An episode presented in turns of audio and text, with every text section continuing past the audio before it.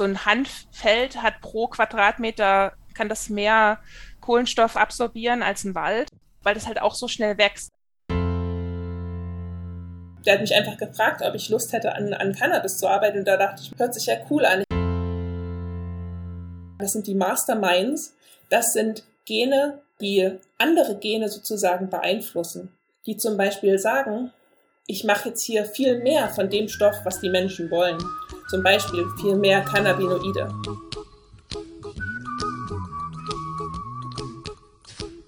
Willkommen bei Science mit Mary.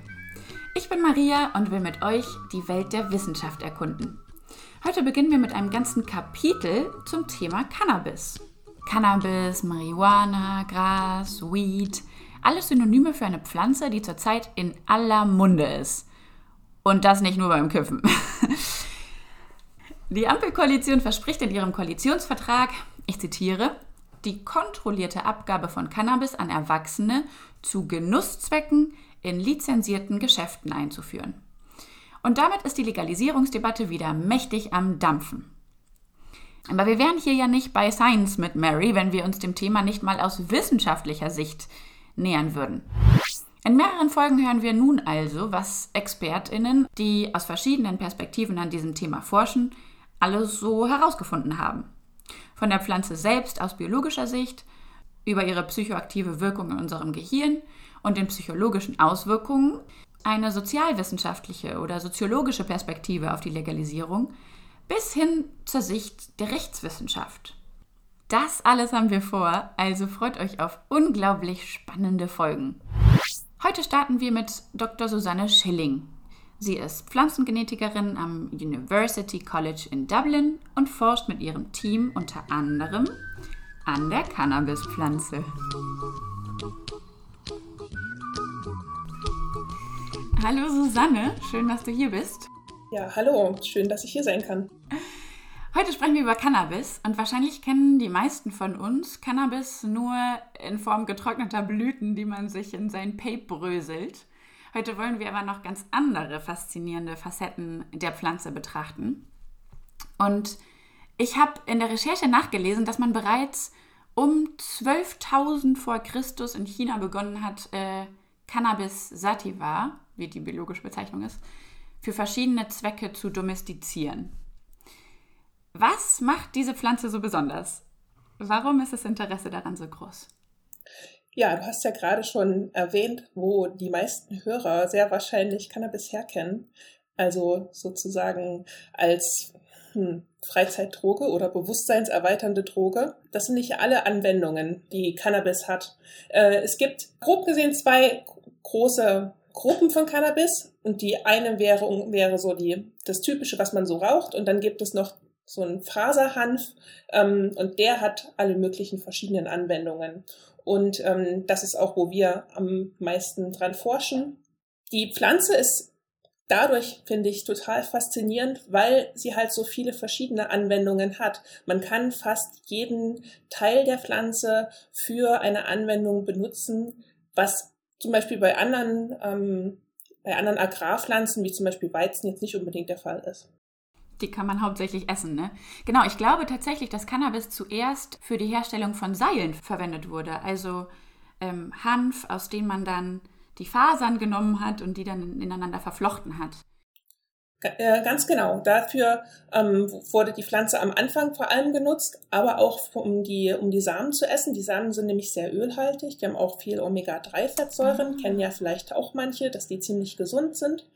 Und ähm, viele andere Anwendungen ergeben sich dann, glaube ich, daraus. Zum Beispiel, wenn man so einen Hanfstängel hat, der ist ziemlich lang und da kann man, wie gesagt, die Fasern draus gewinnen. Aber wenn man die Fasern extrahiert hat, bleibt ähm, die sogenannte Scherbe übrig. Ich musste erst mal nachgucken, was das auf Deutsch heißt. Auf Englisch heißt es nämlich Schiff. Und das kann man zum Beispiel so als Füllmaterial benutzen und auch als Isolierungsmaterial oder für manche ähm, Holzanwendungen. Das ist wie so eine Art Holzspan. Wenn man diesen Holzspan mit Leim und Wasser mischt, entsteht übrigens sogenannter Hempcrete in Anlehnung an Concrete, also Beton. Der ist scheinbar sehr fest, also auch feuerfest und bindet dadurch, dass er eben aus Hanf besteht, sehr viel CO2. Auf YouTube findet ihr diverse Anleitungen äh, sogar zum Häuserbauen damit, ja. Was kann man noch alles von der Pflanze nutzen? Die Blätter kann man zum Beispiel auch benutzen, zum Beispiel als Tee. Schmeckt so ein bisschen, ja, so ein bisschen kräuterig. Oder auch als, was, wenn du manchmal in den, wenn du in den Zoohandel gehst, findest du auch manchmal so Kleintierstreu, das auch auf Hanfbasis ist. Und das wäre dann auch entweder Blätter oder auch, ähm, wie gesagt, diese, diese Schäbe, die, die bei den Fasern sozusagen übrig bleibt, die um die Fasern drumherum ist. Wenn man daraus sogar Stroh macht, äh, muss es ja ganz schön billig sein, oder? Die Pflanze anzubauen. Die Pflanze selber anzubauen ist nicht besonders teuer, weil du kannst das als Saatgut kaufen und ich bin ja in Irland, deswegen weiß ich das hier so ein bisschen, wie, die an, wie die Gesetzeslage ist. Du kannst es als Bauer ganz normal anbauen, du brauchst aber zum Beispiel ein Feld, was nicht direkt an der Straße liegt und ähm, du musst einen extra Antrag stellen. Das ist zum Beispiel bei anderen äh, Agrarpflanzen natürlich nicht so. Aber die Kosten an sich sind, denke ich mal, ähnlich wie bei anderen Agrarpflanzen. Das heißt, sie sind in der, in der Haltung nicht so, nicht so kompliziert. also auf Englisch ähm, sagt man ja umgangssprachlich Weed dazu und das wäre sozusagen einfach was, wo die Engländer sonst Unkraut, die würden auch Weed zu Unkraut sagen. Die Pflanze ist, ist, ist sehr robust und sehr strapazierfähig. Die ist auch sehr trockenresistent. Das heißt, wenn andere Pflanzen schon bei einer längeren Dürreperiode sozusagen durchhängen würden, da hat der Hanf immer noch ziemlich gutes Durchhaltevermögen. Genau, das heißt, wir sprechen aber die ganze Zeit von Hanf versus die Marihuana-Pflanze, um die es gerade nicht geht, die man nicht einfach so, auch nicht in, in Irland auf nee, seinen Feldern genau. großflächig genau. anbauen lassen kann. Vielleicht sollten wir da mal kurz den Unterschied klären. Ja, gerne. Wenn ich Hanf sage, dann meine ich sozusagen die legale Variante ohne THC. THC ist der Hauptstoff, ähm, der gehört zur Gruppe der Cannabinoide und das ist der Hauptstoff, der diese psychotrope Wirkung hat, wenn wir an daran denken, dass wir zum Beispiel die, die Blüten rauchen. Mhm. Und dieses THC ist hauptsächlich in den Blüten und hauptsächlich in den Blüten von Marihuana-Pflanzen. So Maria Marihuana und Hanf, das sind beides, das ist beides Cannabis. Also botanisch gesehen gehört das zur gleichen Art, Cannabis sativa, hast du ja schon gesagt am Anfang. Mhm. Aber ähm, legal ist der Unterschied sozusagen, die Hanfpflanze hat unter 0,3 oder 0,2 Prozent THC in der Trockenmasse. Wenn man also die Blüte von einer Hanfpflanze trocknen würde, hätte die nur einen sehr geringen Anteil von THC. Wenn man das rauchen würde, würde man davon nichts merken. Nicht high werden. Keine mhm. halluzinogene Wirkung, keine psychotrope Wirkung. Bei Marihuana ist das anders. Also das wäre sozusagen alles legal gesprochen, alles, was über 0,2, 0,3 Prozent hat. Das ist von Land zu Land ein bisschen unterschiedlich, ähm, wie da die Gesetze sind. Hanf kann in der EU angebaut werden, aber ähm, Marihuana nicht. Und da ist ja gerade in Deutschland so ein bisschen so eine Diskussion. Aber das, also das ist sozusagen der Unterschied, den, den man machen sollte. Genau. Über THC und CBD und ähm, andere Phytocannabinoide werden wir wahrscheinlich noch später sprechen. Jetzt interessiert mich, wenn es heute verschiedene Arten von Cannabis gibt, aber früher nur eine gab, wie kommt es dazu? Wie funktioniert Domestizierung? Ich weiß nicht, ob dafür vielleicht ein kleiner Exkurs in die Grundlagen der Genetik nötig ist. Nimm uns mit. Genau, wie funktioniert Domestizierung? Das ist ja kein Problem, das man nur mit Hanf hat. Wir haben ja ganz viele Kulturpflanzen, Agrarpflanzen, die wir nutzen und die sind ja alle domestiziert. Du hast vielleicht schon mal so eine äh, wilde Wassermelone gesehen. Die besteht eigentlich fast nur aus Kernen. Und bei Bananen ist das, glaube ich, ähnlich. Also wir könnten sozusagen unseren hohen Kalorienbedarf und Nährstoffbedarf eigentlich fast gar nicht decken mit Pflanzen, die nicht domestiziert sind. Das heißt, der Mensch macht sich die Welt so, wie sie ihm gefällt. Ganz genau. wie sie besser schmeckt. Ganz genau. So, und ähm, bei, bei Cannabis gibt es so verschiedene Subtypen. Es ist trotzdem immer die gleiche Art. Ja, in der Biologie, ganz grob gesagt, sagt man, es ist die gleiche Art, wenn man es miteinander kreuzen kann. und die Nachkommen sind trotzdem noch ähm, fertil, also die sind trotzdem noch fruchtbar, dann ist es die gleiche Art. Mhm, deshalb sind Pferde und Esel nicht die gleiche Art, oder? Ganz genau, weil die kann man kreuzen, aber dann das Maultier, was da draus entsteht, das kann sich nicht fortpflanzen. Ganz genau. Die Menschen haben also in ihrer Geschichte so vor 12, 10.000 Jahren Pflanzen aus der Natur genommen und haben sozusagen eine künstliche Selektion angelegt auf die Pflanze. Also die haben zum Beispiel gesehen, oh, diese Pflanze hier, die hat große Samen, dann bestäube ich die mit sich selbst oder ich, ich nehme die Samen und, und tue die mir hier auf mein, auf mein Feld in eine geschützte Umgebung und dann über Generationen hinweg hat man dann zum Beispiel die besten, die größten, die mit den größten Früchten, mit dem größten Ertrag. Die Pflanzen hat man ausgesucht und hat die dann sozusagen weiter vermehrt, zum Beispiel im nächsten Jahr wieder ausgesät. Und damit hat man quasi die Gene ausgesucht, die diese ähm, Merkmale induzieren. Genau. Vor 10.000 Jahren hat keiner gewusst, was DNA ist, hat keiner gewusst, was ein Gen ist. Aber ein ähm, Gen, wenn es interessant für uns ist, verändert natürlich das Aussehen, da sagen wir in der Genetik den Phänotyp des ähm, Organismus, in dem das Gen äh, vorhanden ist. Und ähm, dann gibt es ganz grob gesagt drei unterschiedliche äh, Gruppen von Genen, die für Domestikation sehr wichtig sind. Mhm. Das sind zum Beispiel so strukturelle Gene, die zum Beispiel ein besseres Protein machen oder einen festeren, eine festere Faser. Und die könnte man so sagen, das sind die Superhelden. Mhm. Dann gibt es eine zweite Gruppe, da könnte man sagen, das sind die Masterminds. Das sind Gene, äh, die andere Gene sozusagen beeinflussen. Die zum Beispiel sagen, ich mache jetzt hier viel mehr von dem Stoff, was die Menschen wollen. Zum Beispiel viel mehr Cannabinoide. Die sind so eine Art Stellschraube. Ganz genau. Und das, deswegen nennt man die sozusagen die Masterminds, die beeinflussen ganz viele andere Gene. Und die dritte Gruppe, ähm, die haben, äh, die, die kann man sich so als kleine Minions vorstellen. Das sind manchmal hunderte, tausende von Genen, die ein bestimmtes Merkmal beeinflussen. Das sind die, die von den Masterminds beeinflusst werden. Zum, äh, ja, genau, zum Beispiel. Also es gibt manche Merkmale von Pflanzen oder auch von Tieren oder auch von Menschen, die sind nicht von einem Gen beeinflusst, sondern die sind von ganz vielen beeinflusst und dann könnte man sagen, okay, das sind halt mh, hm, diese Minions. Mm. Und durch diesen Domestikationsprozess haben die Menschen sozusagen, sie wussten nicht, dass sie für bestimmte Gene selektieren, aber sie haben genau das gemacht. Sie haben sozusagen sich ausgesucht, diese Pflanze sieht ein bisschen anders aus als die als anderen auf dem Feld und die sieht eigentlich so aus, dass sie uns vielleicht ein bisschen mehr bringt. Dann nehmen wir doch jetzt mal speziell die Samen von dieser Pflanze und sehen die im nächsten Jahr aus. Dann kann man sich das so vorstellen wie so einen kontinuierlichen Prozess, dass es sozusagen immer besser geworden ist. Das ist eine Möglichkeit. Und dann gibt es eine andere mhm. Möglichkeit, nämlich eine sehr sprunghafte Veränderung. Ähm, wenn man zum Beispiel bei Mais, wenn man Mais nimmt als Beispiel, der natürliche Vorläufer von Mais heißt Theosinte und das ist eine ganz strauchige Pflanze mit relativ mhm. kleinen Samen und das ist auch nicht so ein, nicht so ein Maiskolben, sondern relativ dünn und hat nur relativ wenige Kerne an einem Strang sozusagen. Das heißt, man würde gar nicht auf die Idee kommen, den zu domestizieren. Ganz genau. Und was bei Mais passiert ist, ist, dass ein, ein ganz bestimmtes Gen, nämlich eins von diesen Mastermind-Genen, verändert ist.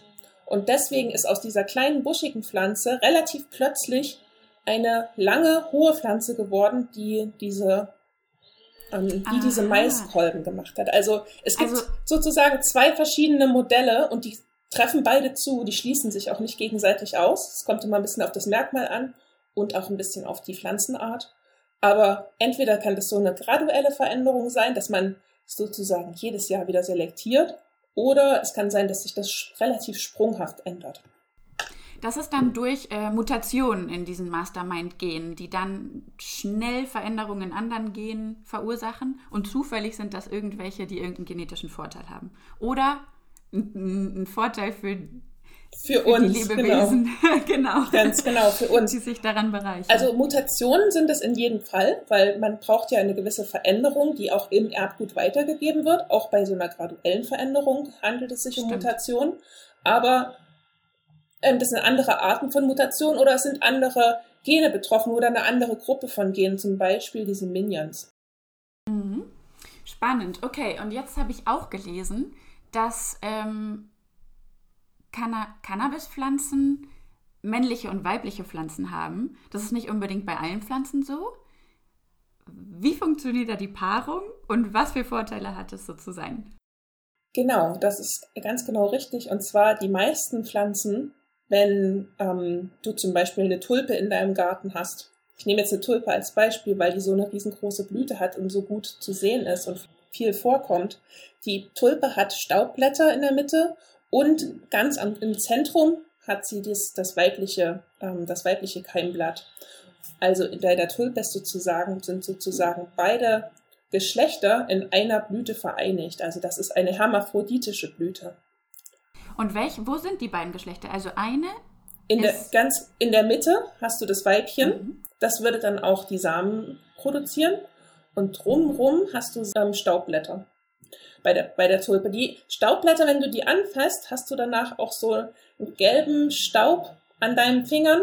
Das sind die Pollen. Was die Bienen mit sich rumtragen. Genau, was die Bienen mit sich rumtragen oder bei Gräsern, wo dann die Leute auch allergisch dagegen sind. Das sind sozusagen die männlichen Keimzellen der Pflanze. Und reicht es bei Tulpen jetzt, wenn, wenn der Pollen die weibliche ähm, Keimfrucht bestäubt von der gleichen Blüte? Ähm, ich glaube ja. Das ist nicht bei allen Pflanzen gleich. Manche Pflanzen sind, das sagt man dann selbst, inkompatibel. Die können sich nicht selber bestäuben, aber viele Pflanzen, da kann sich auch die gleiche Blüte miteinander bestäuben. Genau. Und das macht natürlich, wenn man die genetischen Merkmale von einem Organismus nicht verändern will und nicht neu kombinieren will, macht es das natürlich leicht, weil man kann einfach eine Pflanze mit der gleichen Pflanze bestäuben. Klar, ist aber ein bisschen gefährlich und inflexibel, wenn sich die Umwelt verändert. genau, aber es hat, auch sein, es hat auch seine Vorteile, weil zum Beispiel, wenn wir die Pflanze nutzen wollen und ich bringe meinen Saatgut auf das Feld aus und das ist einfach nur aus einer Selbstung entstanden, dann weiß ich, dass das relativ gleichmäßig wachsen wird. So, jetzt gehen wir wieder zurück zu der zu den Geschlechtern bei Cannabis und zwar äh, Cannabis sativa ist, das nennen wir zweihäusig oder diözisch. Das bedeutet, dass es Individuen gibt, die nur weibliche Blüten machen.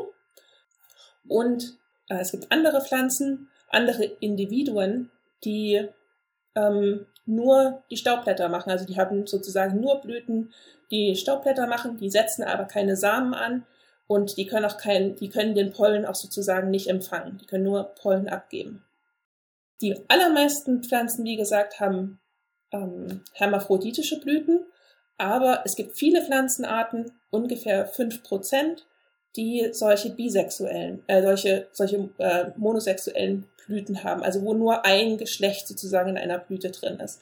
Und das fördert auch sozusagen ja, die, die neue Kombination von bestimmten Merkmalen. Und damit die Flexibilität, sich an verändernde Umwelten anzupassen. Genau, zum Beispiel. Und ähm, Cannabis macht das über Wind, genauso wie zum Beispiel auch äh, Gräser und ähm, manche Bäume, zum Beispiel wie Birken. Ähm, dass die Pollen werden also hauptsächlich nicht von, von Bienen äh, übertragen, sondern vom Wind. Und deswegen geben männliche Cannabispflanzen auch sehr, sehr viel Pollen ab. Also wenn die ihre Blüten alle geöffnet haben und man berührt die Pflanze, dann gibt es einen ordentlichen, eine ordentliche gelbe Staubwolke. Äh, wir wollen ja heute auch über Phytocannabinoide sprechen oder Cannabinoide im Allgemeinen. Sind die oder deren Ausprägung auch in männlichen und weiblichen Pflanzen unterschiedlich? Ja, ganz genau. Also wir sprechen jetzt vielleicht mal über Marihuana, also sozusagen die ganz herkömmliche Pflanze, die man für THC-Gewinnung anbauen würde oder auch für generell für Cannabinoid-Gewinnung, da würde man sozusagen die weibliche Pflanze bevorzugen, weil in der männlichen Pflanze, die produziert zwar viele Blüten und auch viel Pollen, aber in den Blüten sind fast keine Cannabinoide drin. Und zwar, weil diese, diese Cannabinoidproduktion richtig, richtig hochgefahren wird in äh, den weiblichen Blüten. Die weibliche Cannabisblüte ist sehr sehr klein, sehr unscheinbar und eingehüllt in so einer Blattstruktur, also jede einzelne Blüte ist eingehüllt in einer Blattstruktur und auf der Oberfläche von der Blattstruktur befinden sich wie so kleine gestielte Tropfen und in diesen kleinen gestielten Tropfen sind die, werden die Cannabinoide und auch noch andere ähm, Stoffe, die die Pflanze produziert, werden sozusagen abgegeben. Und wir würden dazu Trichom sagen. Also das sind sekretierende Trichome. Und da sind diese Stoffe drin. Genau, da sind Cannabinoide und auch andere Stoffe wie zum Beispiel ähm, Terpene und Flavonoide drin. Vielleicht mal zur Begriffsklärung. Was, was sind eigentlich Cannabinoide und wo, wofür sind die gut? Wofür entwickelt die Pflanze solche Stoffe? Hm, das, also Warum genau diese Cannabinoide äh, exkretiert werden, das weiß man ehrlich gesagt gar nicht so richtig. Ich glaube, eine ziemlich gute Hypothese ist, dass die, ähm, die wirken insektizid. Die kleben auch ganz schön, das merkt man ja vielleicht auch, wenn man die Blüten anfasst. Ah. Wenn ein kleines Insekt angekrabbelt kommt und zum Beispiel gerne die, den Samen essen würde von der Pflanze, weil wie wir schon gesagt haben, ist der relativ nährstoffreich und relativ fettreich auch, nun würde das Insekt kleben bleiben oder sogar vielleicht, ähm, wenn, es, wenn es giftig ist für das Insekt, würde das sozusagen abgestoßen werden und die Pflanze beschützt sich damit ihre, äh, ihre Samen und ihre eigenen Nachkommen. Spannend. so, und diese Cannabinoide, das ist eine ja, chemische Stoffgruppe. Äh, das sind so mehrere Ringe aneinander, aber da musst du vielleicht eher einen Chemiker fragen. Ähm, genau. Was jetzt genau die Gemeinsamkeit ist, die sehen alle relativ ähnlich aus und die haben auch teilweise gemeinsame ähm, Synthesewege in der Pflanze, also sozusagen wie die in der Pflanze produziert werden, haben aber teilweise relativ starke unterschiedliche Wirkungen. Ähm, du hast vorhin ja schon erklärt, dass man äh, Hanf und Marihuana ähm, mit Hilfe dieser Stoffe unterscheidet, nämlich mit dem Gehalt der meist produziertesten Cannabinoide und das ist DHC und CBD. Ähm, warum sind genau die für uns Menschen so interessant? Ja, ich, also ich denke mal, weil Menschen THC gerne als ähm, ja, was heißt Recreation? also, Freizeitdroge. Äh, ja, also das ist natürlich interessant, weil Menschen das schon sehr lange für spirituelle und auch für einfach nur zum Freizeitgebrauch geraucht haben. Es gibt aber auch ähm, medizinische Anwendungen, die jetzt mittlerweile immer mehr in den, in den Fokus geraten. Und wegen dieser Wirkweise im menschlichen Körper gibt es natürlich auch ein Missbrauchspotenzial und deswegen sind wir gezwungen, das zu unterscheiden, einfach auch aus einem juristischen Grund. Mm, man stellt sich ja manchmal den Beruf äh, von Pflanzengenetikern irgendwie so vor, dass ähm, ihr mal da ein Gen reinzüchten könnt, mal da ein Gen reinzüchten könnt und plötzlich ist die Pflanze hitzeresistent und äh, plötzlich ist sie lila oder andere Sachen. ist es denkbar, dass man Cannabispflanzen so züchten kann, dass andere Cannabinoide mehr exprimiert werden oder aus, ausgebildet werden, die, weiß nicht, zum Beispiel genauso psychoaktiv sind wie THC, aber ohne irgendwelche Nebenwirkungen. Gibt es da so Feintuning? Kann man sich irgendwie sowas vorstellen? Ja, da gibt es, glaube ich, also ähm, es gibt ja ganz, es gibt ganz viele unterschiedliche Cannabinoide. Es gibt über 100 verschiedene Cannabinoide und wie du schon gesagt hast, das, was am allermeisten von der Pflanze produziert wird, ist CBD und THC. Ich habe ja schon gesagt, die werden aus die werden im gleichen Syntheseweg hergestellt, also im, in der gleichen Produktionskette sozusagen. Mhm. Und die Vorstufe davon, von beiden, von CBD und THC, ist zum Beispiel ein anderes äh, Cannabinoid, nämlich CBG. Nun kann man der Pflanze das Potenzial sozusagen wegnehmen, beide Stoffe zu machen, THC zu machen und CBD zu machen. Das heißt, die Pflanze würde dann anreichern dieses CBG, diese Vorstufe. Mhm. Ähm, und da werden momentan auch Studien durchgeführt, ob dieses CBG vielleicht äh, bestimmte medizinische Vorteile haben könnte oder bestimmte Anwendungsbereiche haben könnte. Soweit ich weiß, als, als bewusstseinserweiterte Droge oder als ähm, psychotrope Droge dient wirklich nur das THC. CBD hat sicherlich auch eine beruhigende Wirkung, aber keine bewusstseinserweiternde Wirkung. Und ich würde auch argumentieren, sobald wie man na, irgendeine Art von psychotroper Substanz oder halluzinogener Substanz hat, hat man auch immer Nebenwirkungen, weil das ja zum Beispiel auch Ängste auslösen kann, je nachdem, in welchem Kontext man das zum Beispiel nimmt oder so. Deswegen würde ich argumentieren, sobald du das eine hast, hast du auch das andere. Mir ist jetzt kein anderes Cannabinoid bekannt, was so starke Auswirkungen hat wie THC.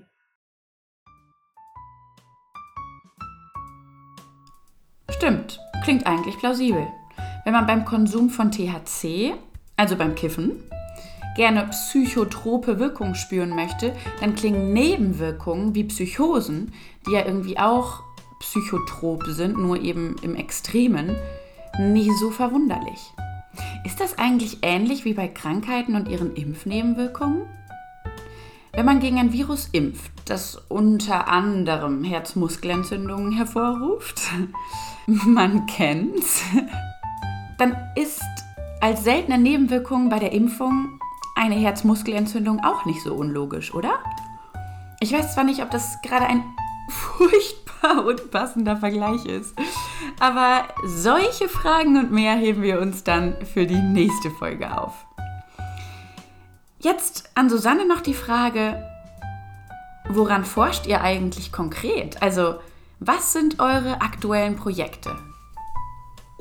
Ja, wir haben total viele unterschiedliche Projekte. Wir haben angefangen 2019 an Cannabis zu arbeiten und ähm, wir spezialisieren uns hauptsächlich auf Hanf, einfach weil das im alltäglichen Gebrauch und im alltäglichen, im Labor, das ist einfach einfacher, weil man muss die Pflanzen nicht wegschließen, man muss nicht irgendwie besonders vorsichtig sein.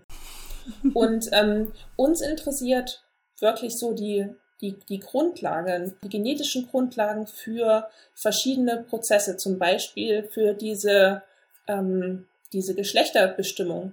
Wie wird es in der Pflanze reguliert, dass dieser Keimling auf der einen Seite ein Männchen wird und nur männliche Blüten hervorbringt und dieser Keimling, der von der gleichen Mutterpflanze gekommen ist, nur weibliche Blüten hervorbringt.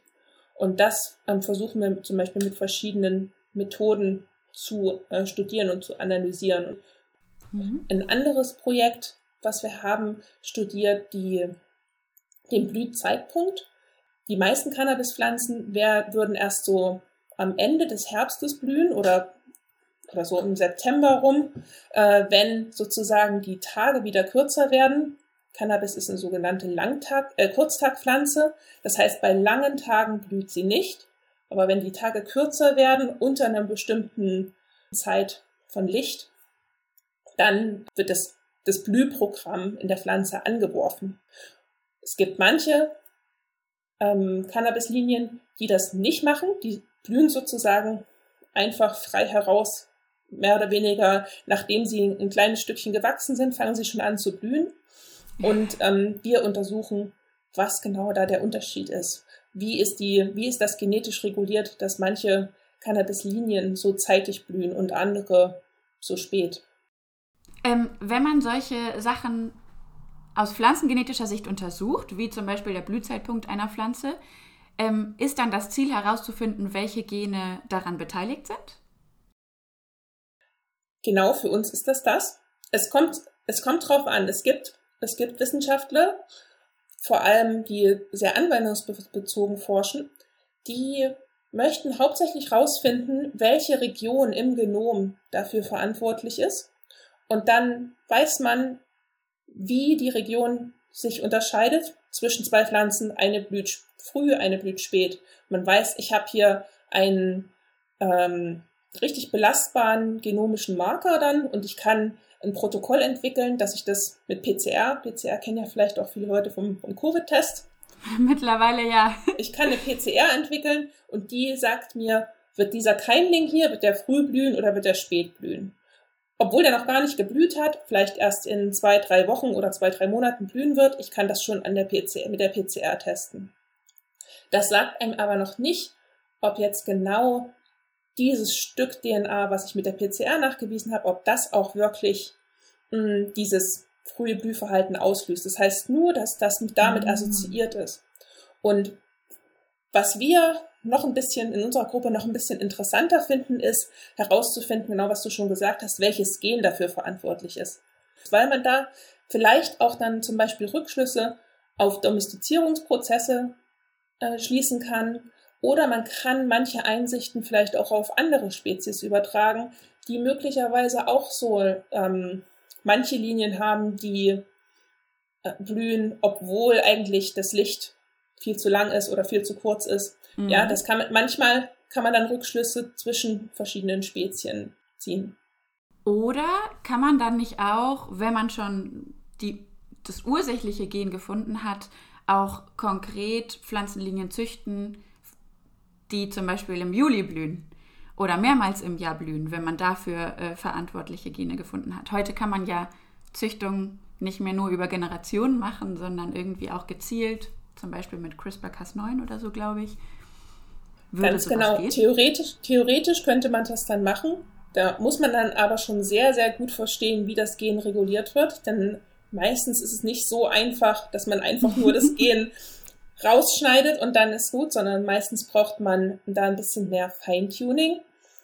Das Problem mit CRISPR ist natürlich, dass wenn man, äh, sobald wie man das irgendwie für die Agrarwirtschaft zumindest in der EU anwenden will, dass das dann natürlich ähm, nicht mehr möglich ist, einfach weil die EU definiert hat, dass CRISPR-generierte Mutanten auch gentechnisch veränderte Pflanzen sind. Das ist in den USA zum Beispiel anders. Also man könnte sein Produkt in den USA zum Beispiel anbauen und verkaufen, aber in äh, der EU wird es zum Beispiel nicht gehen. Eigentlich lustig, weil jede Pflanze, die wir essen, ist ja eigentlich gentechnisch verändert, nur über Jahrhunderte und nicht gezielt. Beziehungsweise auch ganz, gezielt. Ganz genau. Und, und auch wenn du, auch wenn du Pflanzen isst, dann isst du auch immer Gene mit, weil du automatisch, wenn du eine Pflanze, also wenn du zum Beispiel eine Tomate isst, dann die Tomate besteht ja auch aus Zellen und jede einzelne Zelle hat auch in ihrem Zellkern DNA und auf der DNA sind die Gene kodiert. Das heißt also jedes Mal, wenn du, wenn du was, wenn du eine, wenn du eine Pflanze oder irgendwas natürlich erzeugtes isst, dann ähm, isst du auch sozusagen Gene mit. Also das ist nichts, wovon man sich fürchten müsste oder was Schlimmes, sondern das, das ist äh, sozusagen, das ist ganz normal. Ähm, DNA und, und, und Gene sozusagen mitzuessen. Also auch eine normale Tomate Gene. Ja. Zumal man ja auch überhaupt gar nicht unterscheiden könnte, ob man jetzt diese Tomate über ein CRISPR-Verfahren äh, in eine bestimmte Form gezüchtet hat oder über eine in Anführungszeichen natürliche Art und Weise ähm, über Domestizierung in diese Form gebracht hat. Wenn ich die Tomate vor mir habe, ist sie ja einfach so, wie sie ist. Wenn du die Tomate, davon. genau, wenn, also du als Verbraucher kannst das im Zweifelsfall sowieso nicht unterscheiden. Und auch wenn sozusagen, es gibt ja auch ähm, Regulierungsbehörden, die das sehr gerne nachweisen würden, dass diese Tomatenlinie, dass die gar nicht durch Züchtung erzeugt wurde, sondern eben durch CRISPR, weil es ja eigentlich nicht erlaubt ist. Hm, das ist aber auch gar nicht so einfach, weil mit CRISPR kann man Mutationen erzeugen, die ganz genauso aussehen wie, wie du schon gesagt hast, wie natürlich entstandene Mutationen und ähm, es gibt viele, ähm, viele Pflanzen, die so gentechnisch manipuliert sind, nicht mit CRISPR, aber da werden bestimmte Toxine eingeführt in das, in das Erbgut der Pflanze, damit man die Toxine nicht mehr draufsprühen muss. Es ist sozusagen das gleiche Toxin, ähm, wird auf die Pflanze normalerweise aufgebracht, nur dass der Bauer das dann potenziell auch ein, einatmet und dass das potenziell auch ins Grundwasser geht, etc. Mhm. Aber ja, Genmanipulation im, im, im agrarwirtschaftlichen Bereich es soll jetzt vielleicht nicht unser Thema sein. Da bin ich auch bestimmt nicht der, der beste Experte dafür. Du meintest vorhin, ähm, ihr könnt jetzt oder ihr habt jetzt nicht unbedingt Lust, in Anführungszeichen, mit Marihuana-Pflanzen ähm, eure Forschung zu betreiben, weil die Sicherheitsmaßnahmen einfach viel höher sein müssten. Das heißt, ich gehe mal davon aus, ihr bräuchtet, ihr müsstet irgendwelche Anträge machen und Genehmigungen einholen und so weiter. Das ist jetzt eine persönliche Frage, aber findest du die Vorsichtsmaßnahmen angebracht? Die Vorsichtsmaßnahmen sind schon angebracht, denn ähm, es wird auch immer mal wieder in Gewächshäuser eingebrochen, unabhängig davon, ob, da, ob in den Gewächshäusern Hanf angebaut wird oder andere Sachen. Ähm, und also ich. In eure Gewächshäuser? Passiert immer mal wieder, ja. Also es ist ähm, le leider so, dass also dass da immer mal wieder Fenster eingeschlagen werden, damit sicherlich nicht unbedingt Pflanzen geklaut werden. Da steht ja auch anderes Equipment rum, etc. Und was man natürlich auch, was man natürlich auch nicht will, ist, dass ähm, man einen Doktoranden hat, der an der daran arbeitet und dann werden die Pflanzen geklaut und dann ist plötzlich dessen Projekt in Gefahr die Arbeit weg, klar, und die, die, die Zuchtlinien oder was auch immer, stimmt, klar, das sind natürlich Sachen, das, die denkt man überhaupt ja, nicht. Und das sind ja dann vielleicht Monate von Arbeit, die dann da, die dann da weg wären. Ähm, das würde man natürlich auch vermeiden wollen. Bist du persönlich für die Legalisierung von Cannabis? okay. ähm, ich, äh, ich weiß, dass es da ähm, Pro- und Kontra-Argumente gibt dass da sicherlich auch äh, Psychiater und Mediziner andere Ansichten haben. Ich persönlich denke, das ist keine gefährlichere Droge als ähm, zum Beispiel Alkohol. Und ich sehe da keine Rechtfertigung, da einen Unterschied zu machen. Ich denke eher, dass das Problem ist, ob Menschen, ob das jetzt verboten ist oder nicht, Menschen konsumieren Cannabis und wenn sie mit, sage ich mal, dubiosen Leuten in Kontakt kommen müssen, um äh, an, die, äh, an das Material ranzukommen, dann finde ich das problematischer, weil dann ist vielleicht in manchen Fällen die Schwelle zu sagen, oh, was für andere Drogen sind denn hier eigentlich noch sozusagen illegal im Angebot? Mhm. Ähm, dann ist man ja einmal, hat man einmal den Kontakt.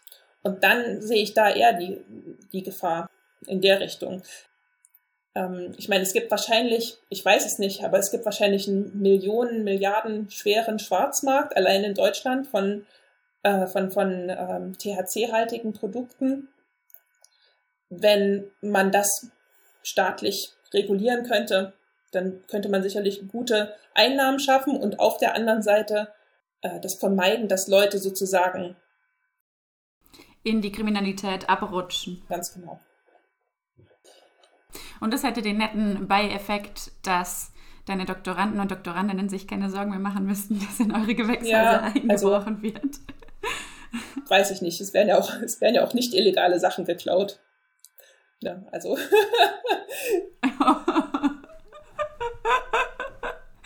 naja, okay, und noch, ähm, noch eine letzte Frage. Warum hast du dich entschieden, daran überhaupt an Cannabis zu forschen?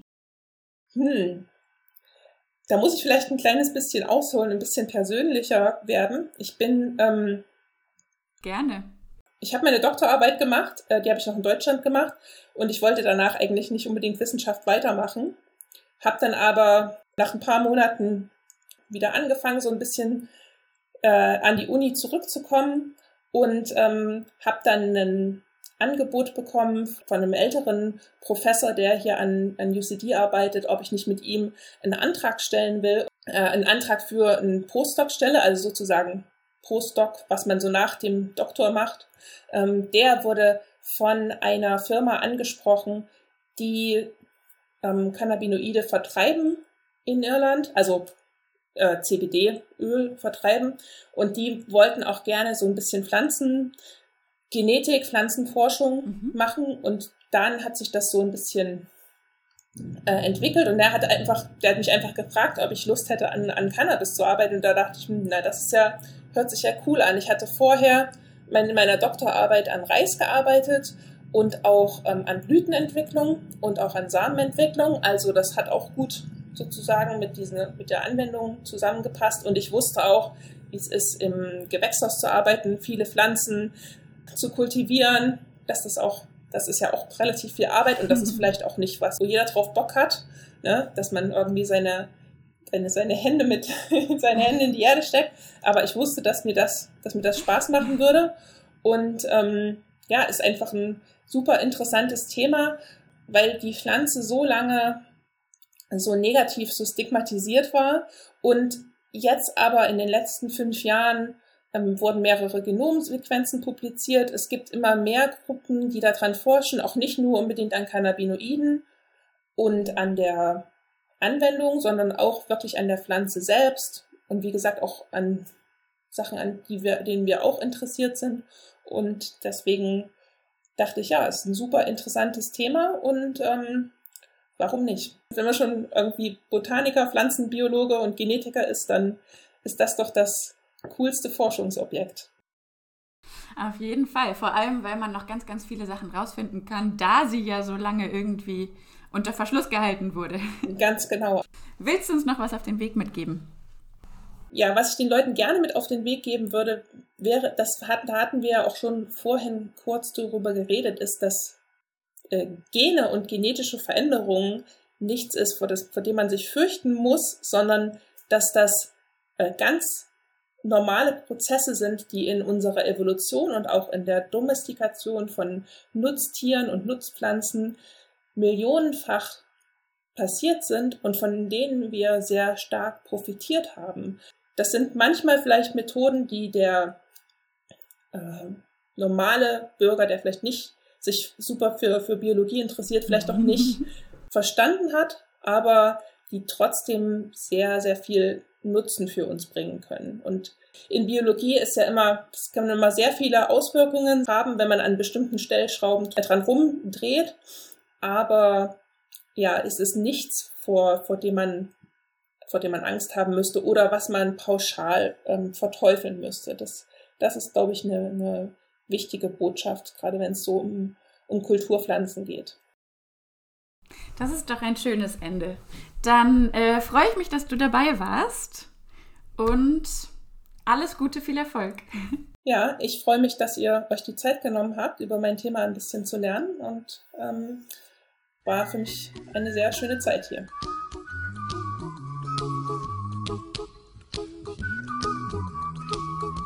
Und ich hoffe, das war es auch für euch. Was ich am spannendsten fand, war vor allem die unfassbare Vielseitigkeit der Cannabispflanze. Es gibt quasi keinen Teil, den man nicht nutzen kann. Die Samen zum Essen, die Fasern für Seile, die Schäbe zum Bauen oder für Stroh, die Blätter für Tee und zuletzt den Harz oder die Blüten zum Konsum. Letzteres natürlich nur bei der Marihuana-Pflanze. Was mir Susanne im Vorgespräch noch erklärt hat, ein Hanffeld bindet pro Quadratmeter mehr CO2 als ein Wald, da die Pflanze einjährig ist und wahnsinnig schnell wächst. Ist das nicht heftig? Zudem ist sie auch extrem resistent gegen Trockenheit, was ja aktuell ein Riesenproblem ist. Man könnte also Hanfplantagen anbauen, auch in unseren Breitengraden, und das somit gebundene CO2 als Rohstoff für den Bau verwenden. Zack, das Klima ist gerettet. Nein, natürlich, so einfach ist das nicht. Aber ist das nicht krass? Zweiter Punkt. Der Prozess der Domestizierung. Über Jahrhunderte verändern sich die Pflanzen, die wir kultivieren, durch gezielte Zucht. Wenn uns ein Merkmal besonders gut gefiel, so haben wir die Samen dieser Pflanze genommen, um in der künftigen Generation Pflanzen mit diesem gewünschten Merkmal zu erhalten. Dieses Merkmal wird entweder durch ein einziges Superhelden-Gen kodiert oder durch mehrere Minion-Gene, wie Susanne sie genannt hat.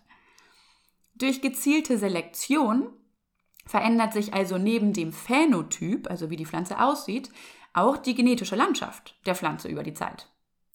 Sonst wären viele davon heute nicht essbar oder zumindest nicht genießbar und im Fall der Cannabispflanze sozusagen nicht nutzbar. Genetische Veränderungen sind also per se etwas vollkommen Natürliches und nichts, vor dem man sich fürchten muss. Heute stehen uns zudem noch andere Methoden der schnelleren und kontrollierten genetischen Veränderung zur Verfügung. Und das ist doch toll. Dass es Unternehmen gibt wie Monsanto, die mit dieser Technik Unfug treiben, sollte meiner Meinung nach keineswegs die allgemeine Haltung zu GMO-Food negativ beeinflussen. Denn wie überall gibt es halt Leute, die es faustdick hinter den Ohren haben. Aber es sind glücklicherweise nicht die meisten. Drittens. Nun zu den Cannabinoiden, die ja wahrscheinlich letztendlich mit der Grund sind, warum ihr hier reinhört, oder? Die Cannabispflanze produziert eigentlich eine Vielzahl interessanter Stoffe. Neben ca. 100 verschiedenen Cannabinoiden auch noch Terpene, die allesamt in den Trichomen der Cannabispflanze synthetisiert werden. Susanne meinte, man sei sich noch nicht ganz sicher, wofür diese eigentlich dienen, aber eine Möglichkeit sei deren insektizide Wirkung. Was sie mir auch noch im Vorgespräch erzählt hat, kleiner Fun fact, ist, dass eigentlich gar nicht THC, sondern THCA, THC-Acid, also Säure produziert wird. Ebenso bei CBD und CBDA. Erst durch die Erhitzung beim Rauchen oder beim Kochen verwandelt sich dieses THCA in THC. Das wiederum in unserem Gehirn erst diese psychotrope Wirkung hat. Wow, wow, wow. Man könnte also zum Beispiel die Pflanze essen und nichts passiert. Was passiert, wenn aber doch was passiert und wir beim Rauchen vielleicht eine Überdosis bekommen? Das wird Thema der nächsten Folge. Da sprechen wir mit Frau Dr. Sophie Kirchner. Sie ist Oberärztin der Psychiatrie und Leiterin der Cannabisambulanz am BKH in Augsburg. Was ist eine Psychose? Welches Risiko habe ich dafür? Wie erkenne ich sie und was soll ich machen, wenn jemand in meinem Umkreis akut Hilfe braucht? Wir springen also jetzt von der Pflanze zum Menschen und von der Entstehung von THCA bis zur Wirkung von THC in unserem Gehirn. Ich bin schon sehr gespannt und wenn ihr genauso gespannt seid, dann freut euch schon mal. Bis dahin bleibt gesund und bleibt neugierig, denn die Welt hat uns so unglaublich viel zu bieten.